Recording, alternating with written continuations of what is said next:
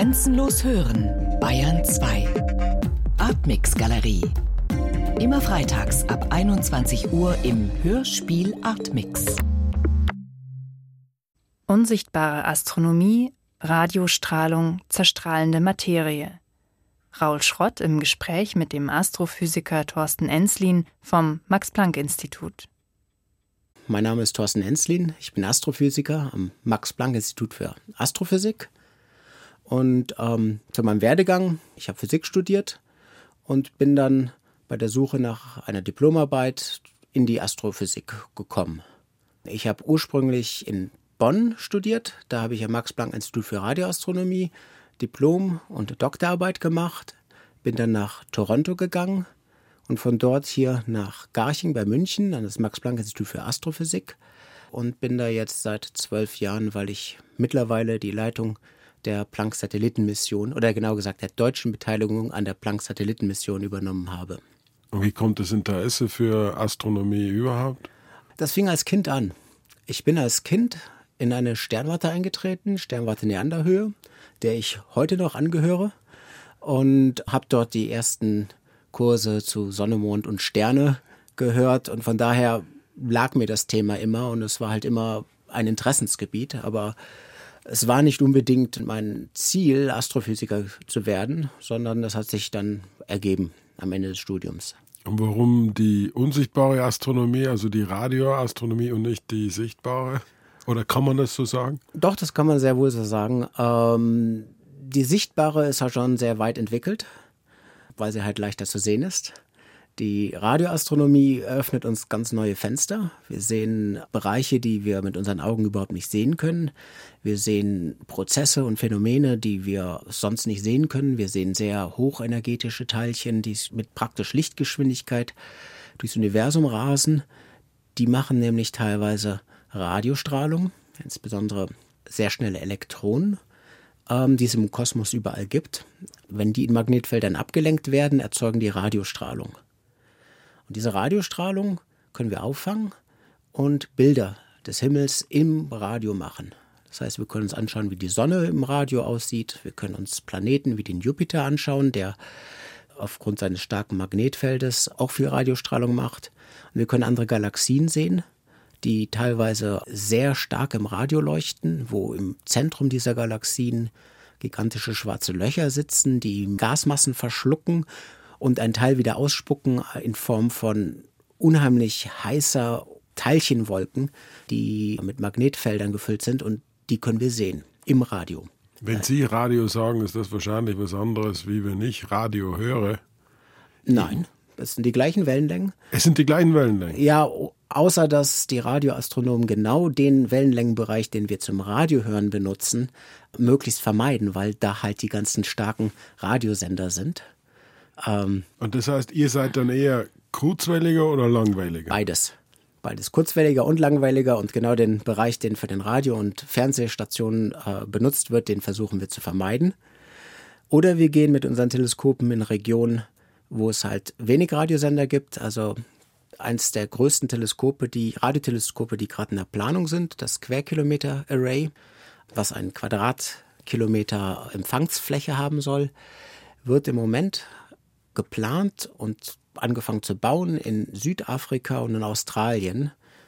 Und gerade halt in Regionen, wo es möglichst wenig Radiosender gibt und möglichst wenig Handys und, und technische Einrichtungen, die halt auch immer Funksignale erzeugen.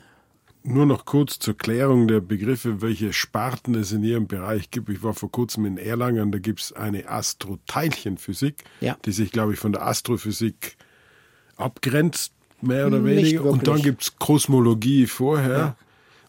Was ist was und was habe ich jetzt vergessen aufzuzählen? Sie haben die normale Astronomie vergessen aufzuzählen, die des sichtbaren Lichtes. Und ich selber fühle mich in der Astroteilchenphysik und in der Kosmologie zu Hause.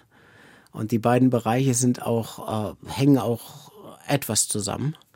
Das Universum ganz am Anfang war relativ heiß und da waren Prozesse bei hohen Energien wichtig, während wenn man die Astroteilchenphysik äh, schaut, dort hat man es mit sehr energetischen Teilchen, die es heute gibt, zu tun und auch wieder sehr hohe Energien. Von daher gibt es dort eine Verbindung. Und das ist auch ein bisschen die Verbindung, die in meiner Karriere äh, eine Rolle gespielt hat. Ich habe als Astroteilchenphysiker und Radioastronom angefangen und bin über meine Arbeit für Planck zur Kosmologie gekommen. Wie stellen Sie sich den Anfang vor? äh, sehr heiß. Ähm, naja, wenn man sich die Oberfläche der Sonne anschaut, dann kriegt man vielleicht einen Eindruck davon, wie es 300.000 oder 400.000 Jahre nach dem Urknall ausgesehen haben könnte. Wenn man weiter zurückgeht in der Zeit, dann sind die Bedingungen weiter im Zentrum der Sonne, dem eher entsprechend ähm, relativ gleichförmig und langweilig für unsere menschlichen Sinne, weil soweit wir das frühe Universum verstehen, war es ein äußerst gleichförmiger Ort äh, oder Epoche genauer gesagt. Es gab nur sehr wenige Kontraste. Alles war erfüllt von Strahlung, im Wesentlichen Licht. Wenn man zu früheren Epochen zurückgeht, dann auch schwerere Teilchen wie Elektronen und wenn man noch weiter zurückgeht zu Protonen. Diese Teilchen sind dann, als das Universum sich ausgedehnt hatte, zum größten Teil verschwunden, aber nicht komplett. Also für jedes Elektron, was am Anfang da war, gab es auch ein Positron. Und die haben dann zu einem Zeitpunkt ungefähr eine Sekunde nach dem Urknall zusammengefunden und sind zerstrahlt. Und glücklicherweise gab es einen winzigen Überschuss an Elektronen. Genaue Zahl habe ich vergessen, aber sowas 10 hoch minus 7, also jedes 10 Millionste Elektron ist übrig geblieben. Ähm, und aus denen bestehen wir dann heute. Also wenn das Universum vollkommen im Gleichgewicht gewesen wäre am Anfang, dann wäre es heute nur noch mit Strahlung erfüllt. Und Moleküle, Bakterien, Zellen, Menschen, Planeten würde es alles nicht geben, sondern wir hätten einen riesigen Raum, in dem halt Licht herumfluten würde. Und das wär's. Und was hat das Universum aus dem Gleichgewicht gebracht, schon vor der ersten Sekunde? Das wissen wir nicht. Wir vermuten, dass es etwas mit der Teilchenphysik zu tun hat, dass die Teilchenphysik nicht ganz symmetrisch ist, dass dort gewisse Symmetrien gebrochen sind. Welche das sind, ist nicht klar. Da gibt es eine Reihe von Ideen. Ein paar Anzeichen für solche Symmetriebrechungen in der Theorie sehen wir auch heute, wenn wir uns die schwache Wechselwirkung anschauen, wo es Unterschiede bei gewissen Zerfällen von, von Teilchen gibt. Da bekommen wir Einblicke, dass es auch heute noch Asymmetrien gibt oder wir können heute Asymmetrien sehen. Ähm, und eine dieser Asymmetrien oder mehrere hat anscheinend dafür gesorgt, dass es im frühen Universum etwas mehr Elektronen als deren Antiteilchen, die Positronen, gab. Und das gleiche auch mit Protonen und deren Antiteilchen, Antiprotonen. Oder genauer gesagt, die Quark-Bestandteile, aus denen Protonen und Neutronen aufgebaut sind. Wie gesagt, es gab einen gleichen Überschuss aus der Materie, aus der wir bestehen, die unser Alltagsleben bestimmt. Ähm, aber er war nur winzig im Vergleich zu der Anzahl an Gesamtmaterie, die es zu sehr frühen Zeitpunkten gab. Und wie wirkt sich diese Asymmetrie jetzt aus? Also dadurch gibt es Teilchen. Ja die aber eigentlich nur einen ganz geringen Prozentsatz der Materie überhaupt vorhandenen ausmachen. Also Zumindest ist es rein rechnerisch so, dass eigentlich der allergrößte Anteil von Materie sogenannte dunkle Materie ist, von der man aber nicht weiß, was sie sein soll, die also nur letztlich eine bis jetzt eine rechnerische Notwendigkeit ist. Ja. Also wenn man erstmal von der Teilchenanzahl hergeht, dann ist der, die überwiegende Anzahl der Teilchen im Universum, die wir kennen, Lichtteilchen, Photonen und Neutrinos. Und dann wahrscheinlich gewöhnliche Materie. Aber wenn man nur nach der Anzahl geht, wenn man nach der Masse geht, dann ist es wahrscheinlich die dunkle Materie. Und bei der dunklen Materie die gleiche Frage, warum ist sie nicht vollkommen zerstrahlt am Anfang? Eine Möglichkeit ist, dass die einfach keine Partner hatten, oder eine andere Möglichkeit ist, dass die Partner nicht schnell genug zusammengefunden hat, haben. Das Universum war ursprünglich sehr heiß. Da wurden alle möglichen Teilchen erzeugt und vernichtet und es gab ein, war ein Gleichgewicht zwischen Teilchen, die entstehen, alle Arten, normale Teilchen, äh, dunkle Materieteilchen und deren Antiteilchen sind ständig entstanden und sind wieder zerstrahlt und haben Licht erzeugt und das Licht hat wieder Teilchen erzeugt. Das Universum hat sich ausgedehnt es wurde dabei kälter. Wie jedes Gas, was sich ausdehnt, hat sich auch diese damalige Suppe abgekühlt. Und ab einem Zeitpunkt, wo die Masse der Teilchen größer war als die typische Energie von den Teilchen, haben die angefangen auszusterben, indem sie sich mit ihrem Antipartnern zusammengefunden haben und zerstrahlt sind. Wenn jetzt genug Zeit gewesen wäre, dann hätte es sein können, dass auch die dunkle Materie komplett verschwunden wäre. Aber die Ausdehnung des Universums zu den irre frühen Zeitpunkten, wir reden hier von Bruchteilen von einer Sekunde, war damals noch so schnell, dass das Gas oder diese, diese heiße Ursuppe so schnell auseinandergezogen wurde, dass sie, ja, man würde sagen, erstarrte oder dass, dass halt die, die Teilchen und Antiteilchen keine Partner mehr gefunden haben, um sich gegenseitig auszulöschen. Das heißt, im Prinzip könnten sie noch und könnten das auch heute noch tun, aber es ist einfach nicht passiert, weil die Wahrscheinlichkeit, dass zwei von denen am gleichen Ort sind, einfach so klein ist, dass das nicht oft genug passiert ist, als dass die alle zerstrahlt sind. Die, die Möglichkeit, dass diese Teilchen zerstrahlen, als auch heute tun, wird auch mit den Hochenergie-Astrophysik-Experimenten in der Astroteilchenphysik noch heute untersucht. Zum Beispiel suchen eine Reihe von Gammastrahlungsteleskopen nach der Strahlung von annihilierenden, also sich, sich zerstrahlenden dunklen Materie im Zentrum unserer Milchstraße. Das ist ein aktives Gebiet der aktuellen Forschung, wo man in der Gammastrahlung, die man aus der Milchstraße sehen kann, danach sucht, ob es nicht im Zentrum unserer Milchstraße ein Anzeichen für zerstrahlende dunkle Materie gibt. Und tut es das? Ähm, das kommt darauf an, wen Sie fragen. Es gibt ein paar Leute, die behaupten, sie hätten da was gesehen. Es gibt ein paar Leute, die sagen, naja, die Daten sind noch nicht gut genug und das ist, wir haben, sehen so viele andere Gammastrahlungsquellen, dass es alles andere als eindeutig ist, dass wir da was gesehen haben. Ich gehöre eher zu letzteren, weil ich beschäftige mich viel mit Datenanalyse und wie man Informationen aus Daten rausbekommt ähm, und Informationstheorie und die Suche nach der Nadel im Heuhaufen nach, nach einem kleinen Signal auf einem großen Untergrund, wo es viele andere Signale gibt, ist sehr schwer. Und unsere künstlichen Sinne können uns sehr leicht täuschen. Von daher bin ich skeptisch, dass wir schon äh, dieses Signal gesehen haben, aber ganz ausschließen kann ich es auch nicht. Sie stehen jetzt im Augenblick vor einer ganz großen Enthüllung, die erste Konferenz erst in zehn Tagen. Worauf wird sich denn das beziehen? äh, Sie sprechen von der Planck-Mission für die ich arbeite. Ähm, die Planck-Mission ist ein Satellit, der die Mikrowellenstrahlung, den, den kosmischen Mikrowellenhintergrund vermisst. Der kosmische Mikrowellenhintergrund ist das Licht, was vom Urknall übrig geblieben ist. Dieser heiße Feuerball ist nicht verschwunden. Er war auch eigentlich gar kein Ball, sondern das ganze Universum war gefüllt mit Strahlung. Das heißt, auch dieser Raum, in dem ich hier heute sitze, der Ort dieses Raumes war gefüllt mit Strahlung. Und diese Strahlung ist nicht verschwunden, sie ist noch heute im Universum. Sie ist einfach nur nicht so heiß, wie sie damals war, sondern sie ist kälter geworden und damit für die menschlichen Augen nicht mehr sichtbar. Im Jahre 380.000 nach dem Urknall ist diese Strahlung frei geworden. Vor diesem Zeitpunkt ist dieses Licht ständig an den freien Elektronen, die die halt übrig geblieben waren, wie ich Ihnen erzählt hatte, gestreut gewesen. Aber diese freien Elektronen sind so kalt geworden, dass sie äh, sich von freien Protonen haben einfangen lassen und die sind zu neutralem Wasserstoff geworden. Neutraler Wasserstoff, der ist durchsichtig. Das ist Gas, wie Sie aus dem Chemieunterricht kennen. Da kann man prima durchgucken. Das heißt, das Licht, was ständig an den freien Elektronen gestreut wurde, wurde plötzlich nicht mehr gestreut. Und das heißt, die ersten Atome bilden sich nur, weil etwas abkühlt ja. und die Teilchen dann notgedrungen zueinander finden. Sonst ja. gäbe es keine Atome.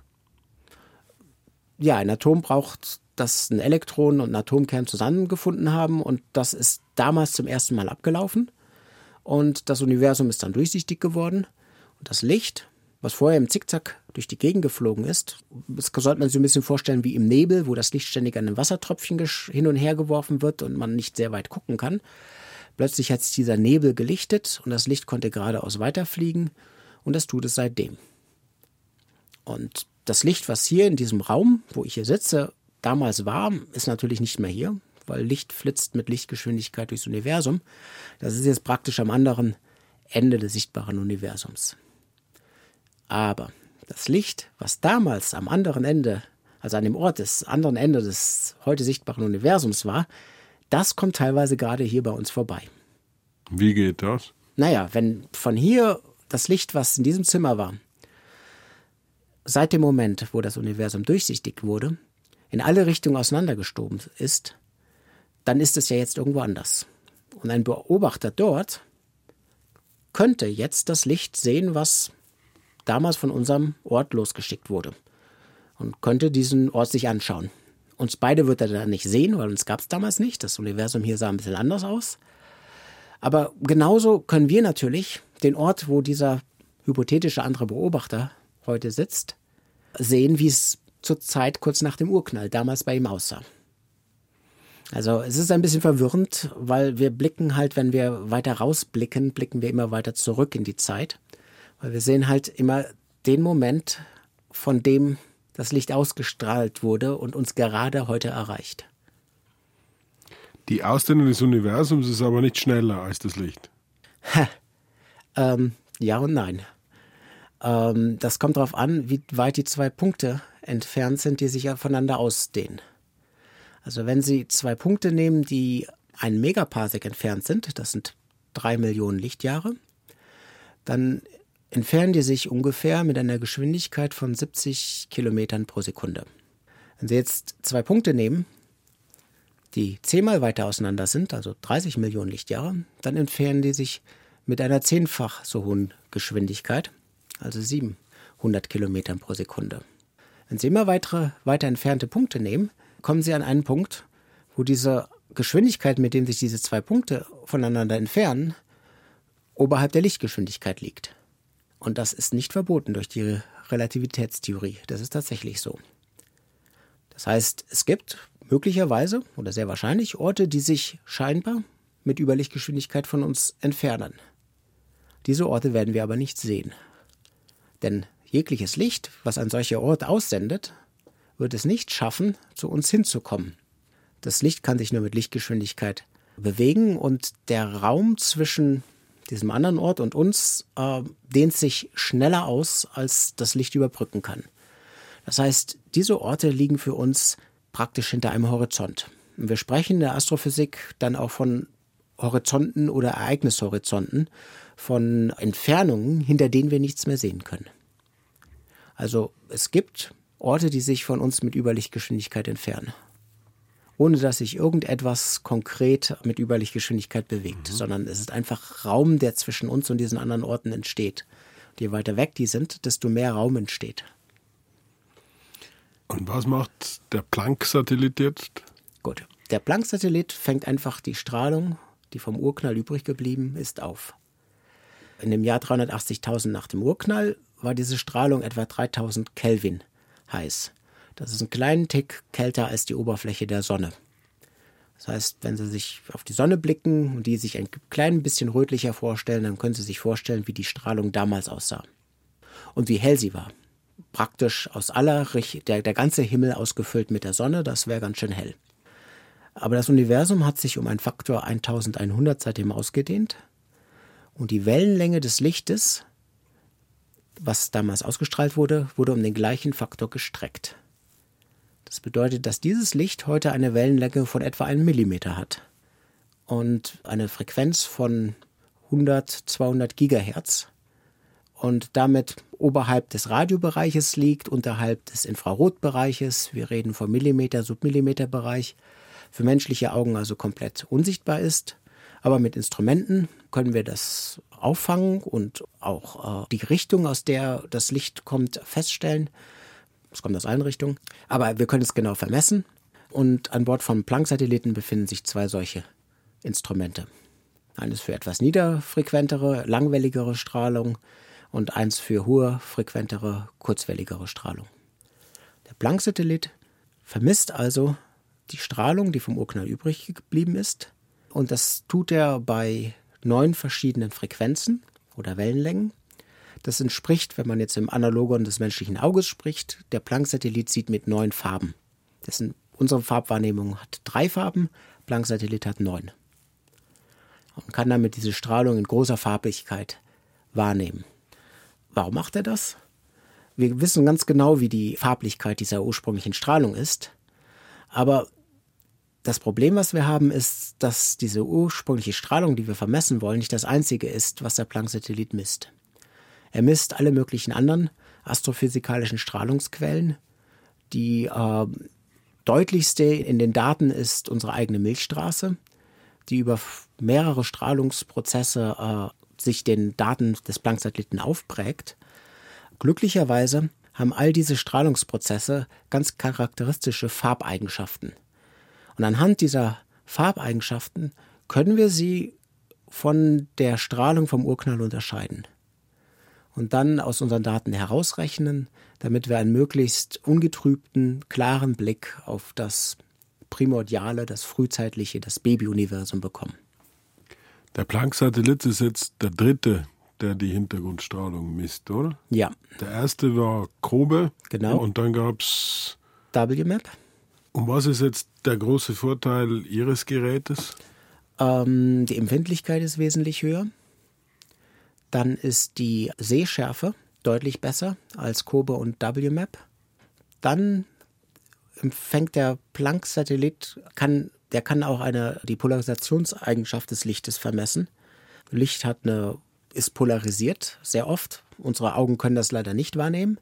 Aber viele Insekten wie Bienen können die Polarisation des Lichtes wahrnehmen und wenn sie einen Polfilter vor unsere Foto, ihre Fotokamera schrauben, dann können sie auch sehen, dass der Himmel, wenn er schön, schön blauer Himmel ist, dass der auch polarisiert ist. Drehen sie einen Polfilter, dann ändert sich die Helligkeit des Himmels und da können sie im Prinzip rausfinden, in welche Richtung der Himmel polarisiert ist. Und Planck misst halt auch diese Polarisationseigenschaft. Das hat zwar WMAP auch gemacht, aber Planck macht es wesentlich genauer.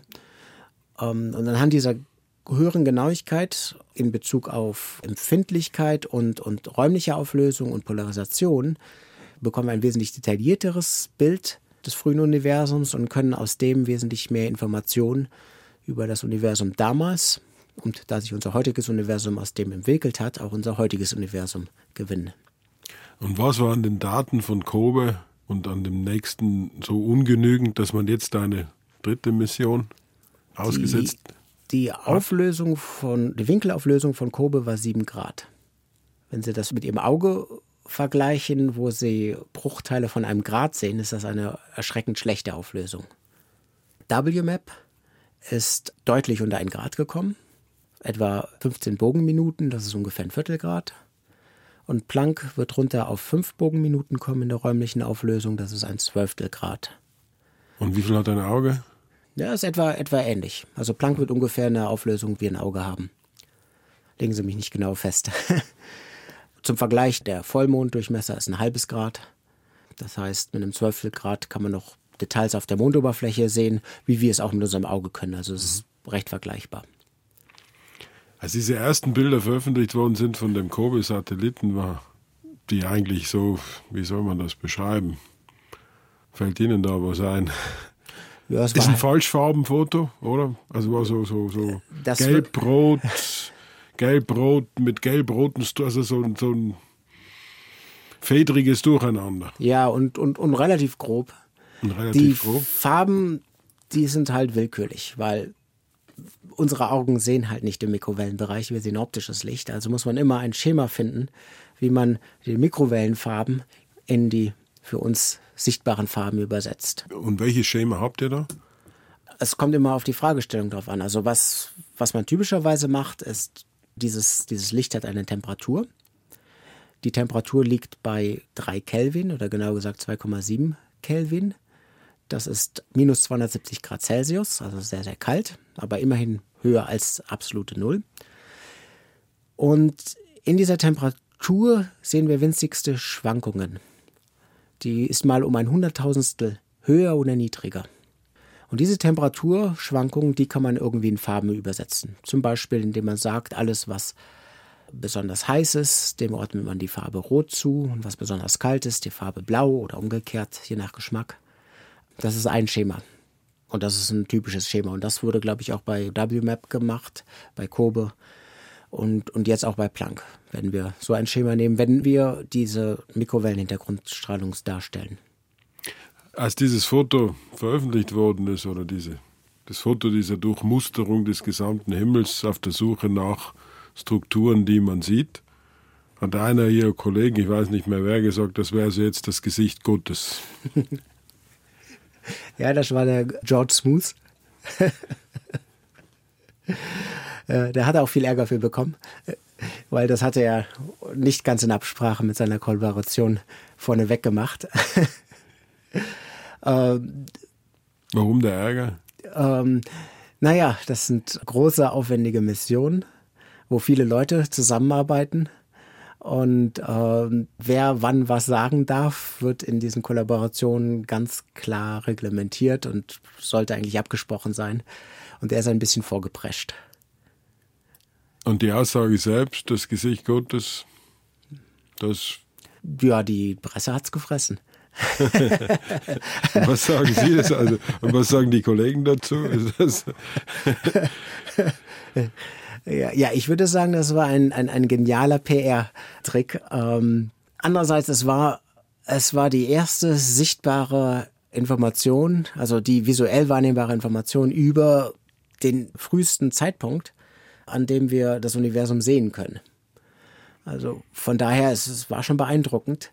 Die Tatsache, dass wir ein Bild machen können von den Zuständen 380.000 Jahre nach dem Urknall, 13,7 Milliarden vor unserer Zeit, ist schon beeindruckend.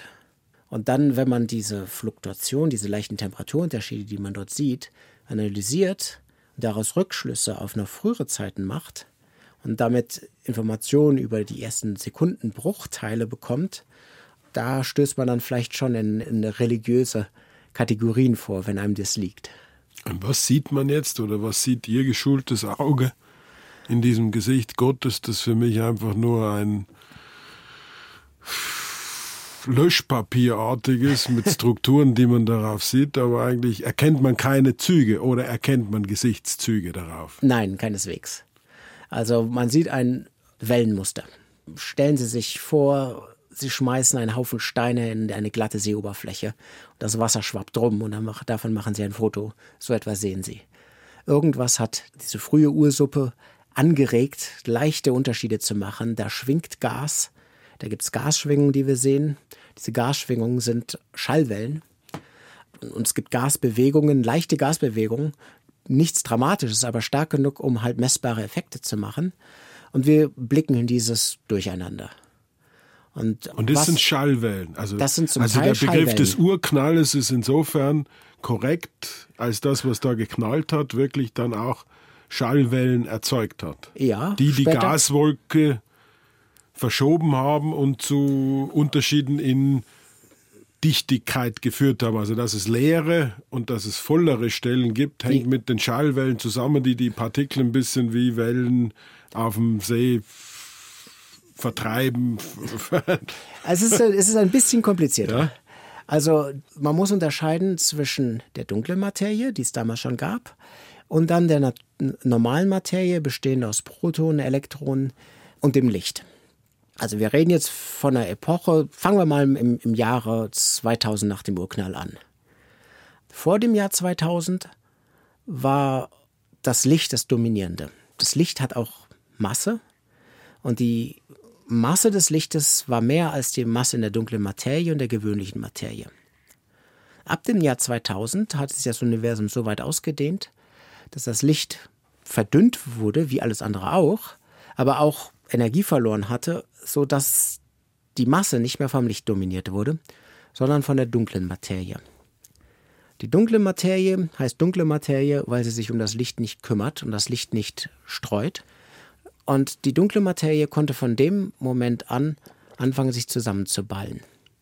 Schwerkraft gab es damals schon und die Schwerkraft möchte alles, was schwere Masse hat, zusammenziehen. Und Damals schien es sehr leichte Verdichtungen der dunklen Materie zu geben, die dann ab dem Jahr 2000, wo das Licht nicht mehr alles dominiert hatte, angefangen haben anzuwachsen. Wie meinen Sie ab dem Jahr 2000? Ab dem Jahr 2000 nach dem Urknall. Echt? Ab dem Jahr 2000 nach dem Urknall? Ja. Ja, ja, nicht, also so ein also paar Monate so, rauf und runter, aber ja, ja. ab also, dem Jahr also, 2000. Das, das können auch 100 Jahre rauf und ja, runter sein, aber okay. so grob ab dem Jahr 2000 ja, nach ja. dem Urknall. Da fing die dunkle Materie an, sich zu verdichten. Mhm. Vorher war alles ganz, ganz gleichförmig. Mhm. Da waren schon leichte Überdichten in der dunklen Materie und Unterdichten, aber die konnten sich praktisch nicht entwickeln, weil die Schwerkraft im Wesentlichen mit dem Licht beschäftigt war. Licht hat es dominiert. Aber ab dem Zeitpunkt war die dunkle Materie das schwerste Zeug, was im Universum so rumhing. Und die hat dann angefangen, sich zu verdichten und immer mehr zu verdichten. Und die hat natürlich auch an der gewöhnlichen Materie gezogen und wollte die nachziehen. Die gewöhnliche Materie wäre auch sehr gerne der dunklen Materie gefolgt, aber die Elektronen haben ja ständig das Licht gestreut.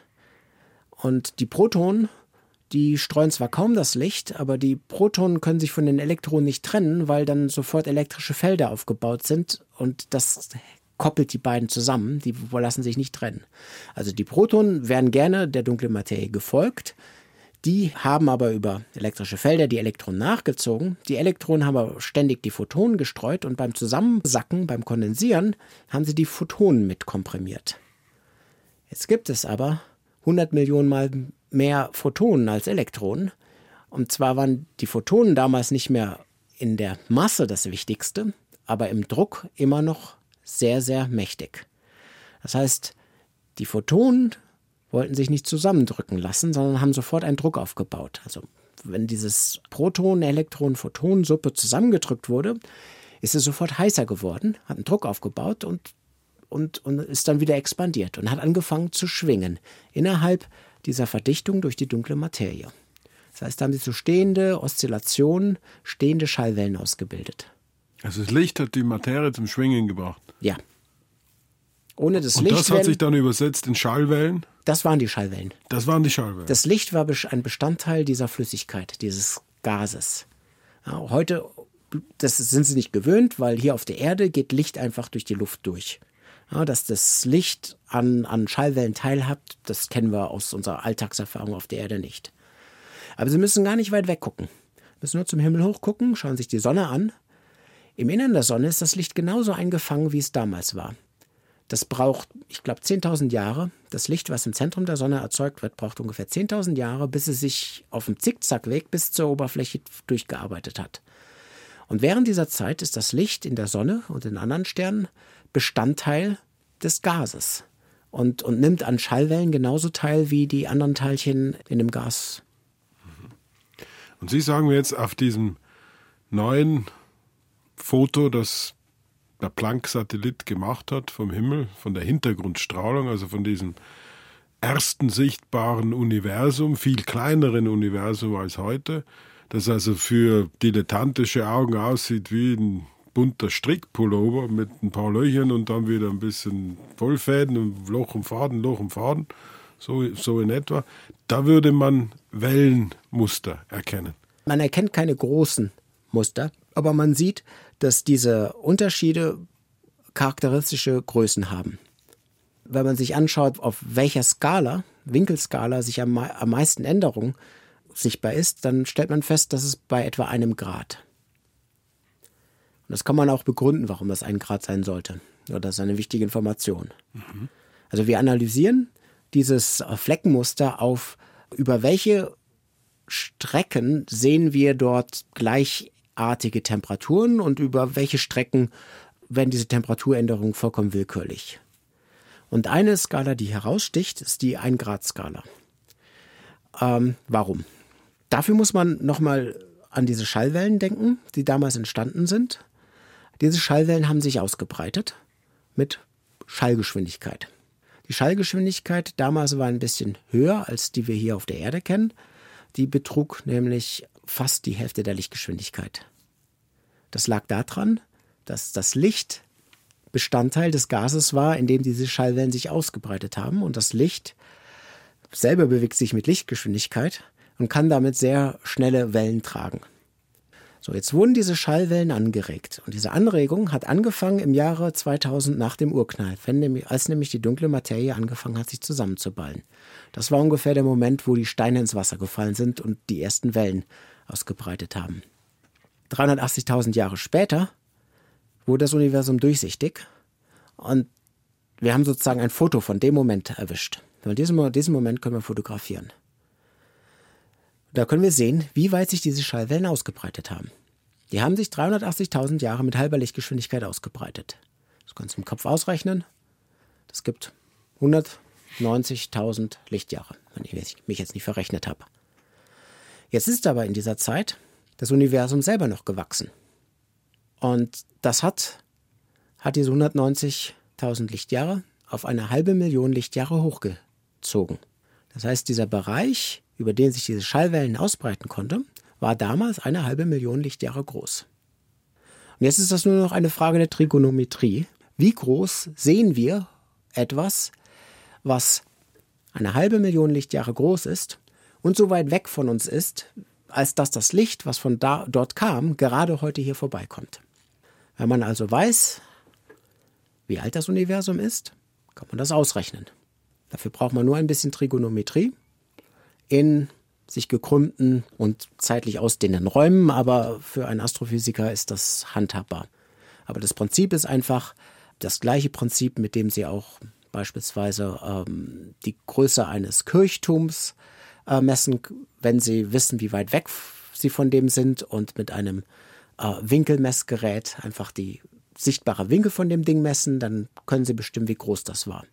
Oder umgekehrt, wenn Sie wissen, wie groß der, Leuch äh, der Kirchturm ist und Sie den unter einem gewissen Winkel sehen, können Sie ausrechnen, wie weit weg Sie davon sind. So, wir können ausrechnen, dass damals diese Strukturen eine halbe Million Lichtjahre groß waren. Und wenn wir dann bei einem Grad die sehen, können wir ausrechnen, wie weit weg wir von denen sind. Angenommen, wir wüssten, wie das Universum sich zwischendrin ausgedehnt hatte. Und daraus zurückschließen, wie alt das Universum ist. Und die äh, bekannte Zahl von 13,7 Milliarden Jahre, die fußt teilweise auf solchen Argumentationen. Inwieweit haben diese Strukturen dann aber auch irgendeine Bedeutung für die Bildung von Galaxien? Ähm, diese Strukturen zeigen uns Verdichtung in der sichtbaren Materie, ausgelöst durch Verdichtung in der dunklen Materie. Und die Verdichtung in der dunklen Materie ist weitergelaufen. Und die läuft auch heute noch weiter. Damals war sie sehr klein, Verdichtung von einem Hunderttausendstel, mal höhere Dichte oder niedrigere Dichte. Aber heute sind die sehr stark angewachsen. Heute haben wir nicht ein Hunderttausendstel, heute haben wir eher Überdichten von Hunderttausend oder eine Million. Das heißt, die sind immer weiter gewachsen und die wurden dann so stark, dass sie dann Gas eingesammelt haben, aus denen sich dann Sterne gebildet haben und die Galaxien, die wir sehen. Das heißt, das, was wir heute mit freiem Auge wahrnehmen können, ist eine ganz natürliche Weiterentwicklung von ursprünglich mikroskopisch kleinen Unterschieden, die einfach nur weitergewachsen sind. Also da ist keine eigene Dynamik, sondern es bläst sich immer weiter auf und auf und auf und auf. Und das ist das, was wir sehen. Ja, es ist nicht nur, dass sich der Raum aufbläht, die, wir sehen schon eine Dynamik in den Strukturen. Also die sind angewachsen, die waren halt ganz klein und die sind haben sich gegenseitig angezogen, sind verschmolzen. Die Größten wurden dann zu den größten Fressern und haben immer mehr an sich herangezogen. Und da haben sich halt die Galaxien gebildet, aber die Galaxien stehen auch nicht einzeln im Raum rum, die ziehen sich auch gegenseitig an. Wir sehen Gruppen von Galaxien, die umeinander schwirren. Wir sehen sogenannte Haufen von Galaxien, wo Hunderte oder gar Tausende von Galaxien umeinander schwirren.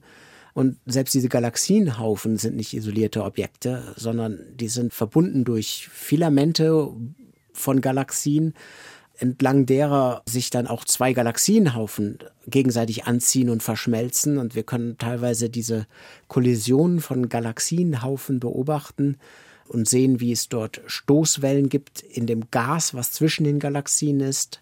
Wir können also diese, diese sehr dynamischen Prozesse, die dort ablaufen, heute beobachten.